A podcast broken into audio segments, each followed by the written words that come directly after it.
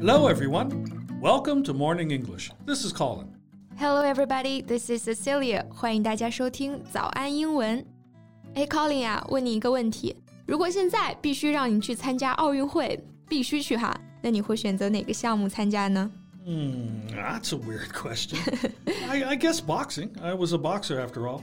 What about you? Me? I guess the only sport I can do is paddle. Paddle. what kind of sport is that? 划水啊。因为就我这身体素质啊，去了除了划划水、摸摸鱼，还能干点啥well, fair enough.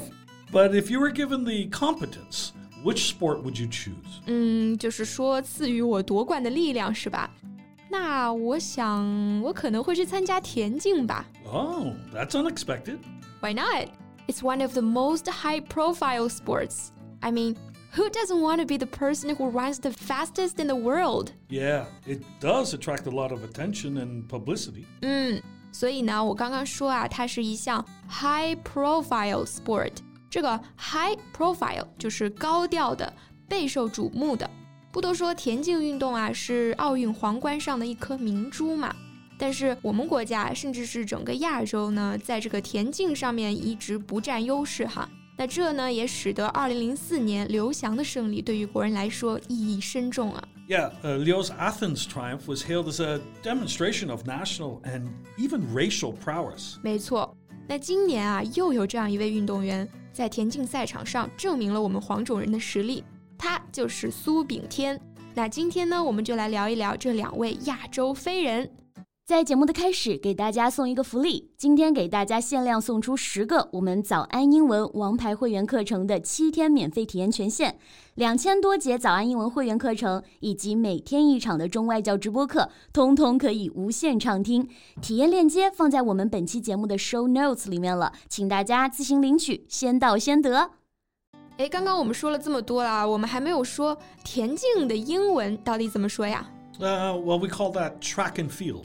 track and field，这个 track 它是指这种跑道，field 它指运动场。那这两个单词放在一起就变成了一个不可数名词，用来指田径运动。Mm, for example, uh, Liu Xiang was a master at track and field. He was. 我记得还有一个词也可以表示田径运动啊，就是 athletics. Right. Athletics. That refers to track and field sports such as uh, running, uh, the high jump, and the javelin.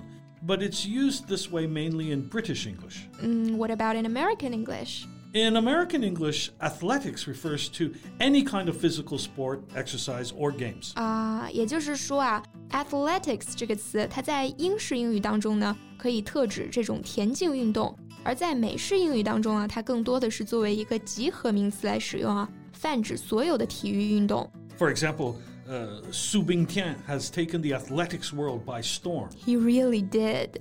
在八月一日晚上啊，万众瞩目的东京奥运会男子一百米飞人大战在东京新国立竞技场打响。三十一岁的中国选手苏炳添最终以九秒九八荣获第六名，创造了亚洲人在奥运会历史上的最佳战绩。 the sprinter has dedicated this emotional run to star hurdler Liu Xiang, the first Chinese athlete to win a gold medal on the track in the men's 110 meter hurdles in Athens 2004. 是的。赛后呢，苏炳添接受采访时就谈到了一百一十米栏飞人刘翔。诶，大家有没有注意啊？刚刚 Colin 在提到这两个运动员的时候呢，用了两个不同的名词啊。苏炳添他是 sprinter，刘翔呢则是 hurdler。 so, what's the difference between them? Okay, uh, well, a sprinter is a person who takes part in short, fast races. 嗯，其实呢，它的原型 sprint 做动词就表示冲刺，做名词啊表示短跑赛。所以呢，sprinter 它就表示短跑的人，也就是我们说的短跑运动员。What about hurdler? Well, a hurdler is an athlete who takes part in hurdles races. 嗯，一样的道理哈。这个 hurdle 它表示奔跑当中跨越，或者说跨栏赛，所以呢，hurdler 就是跨栏运动员。虽然他们都是田径项目的明星运动员，但是我之前还真不知道他们的关系这么亲密啊。Yeah, they have always been in contact. Liu Xiang is constantly encouraging him and supporting Su Bingtian. Every year on Su Bingtian's birthday, uh, Liu Xiang will give him his blessing. Wow, that's sweet.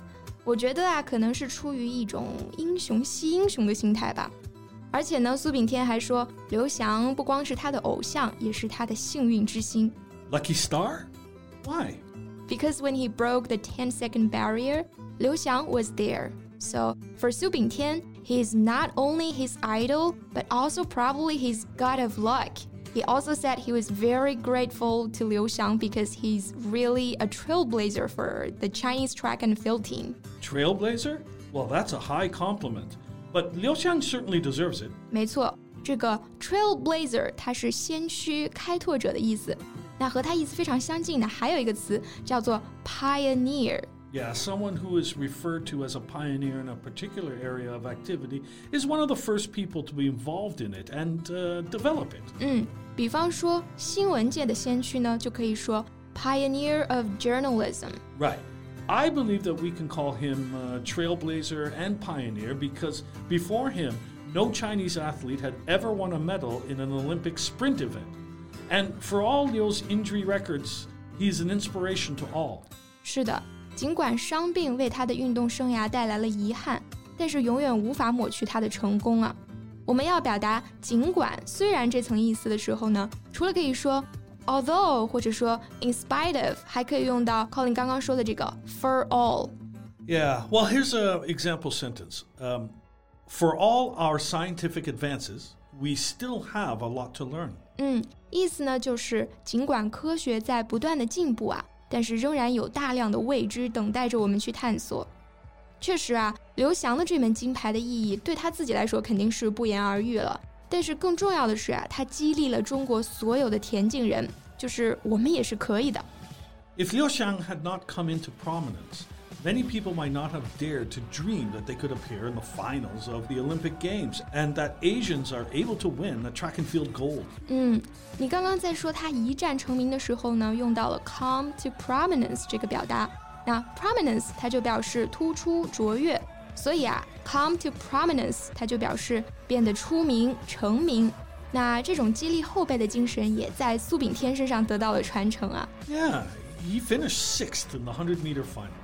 He said hopefully he could bring encouragement to younger athletes and drive more Chinese runners to break the 10 second barrier.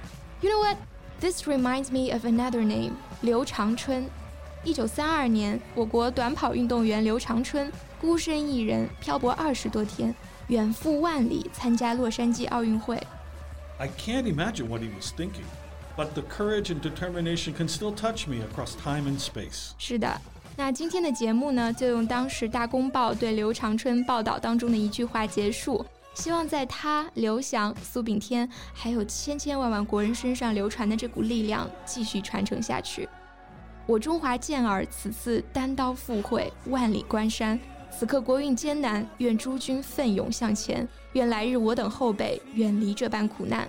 So thanks for listening. This is Colin. This is Cecilia. See you next time. Bye.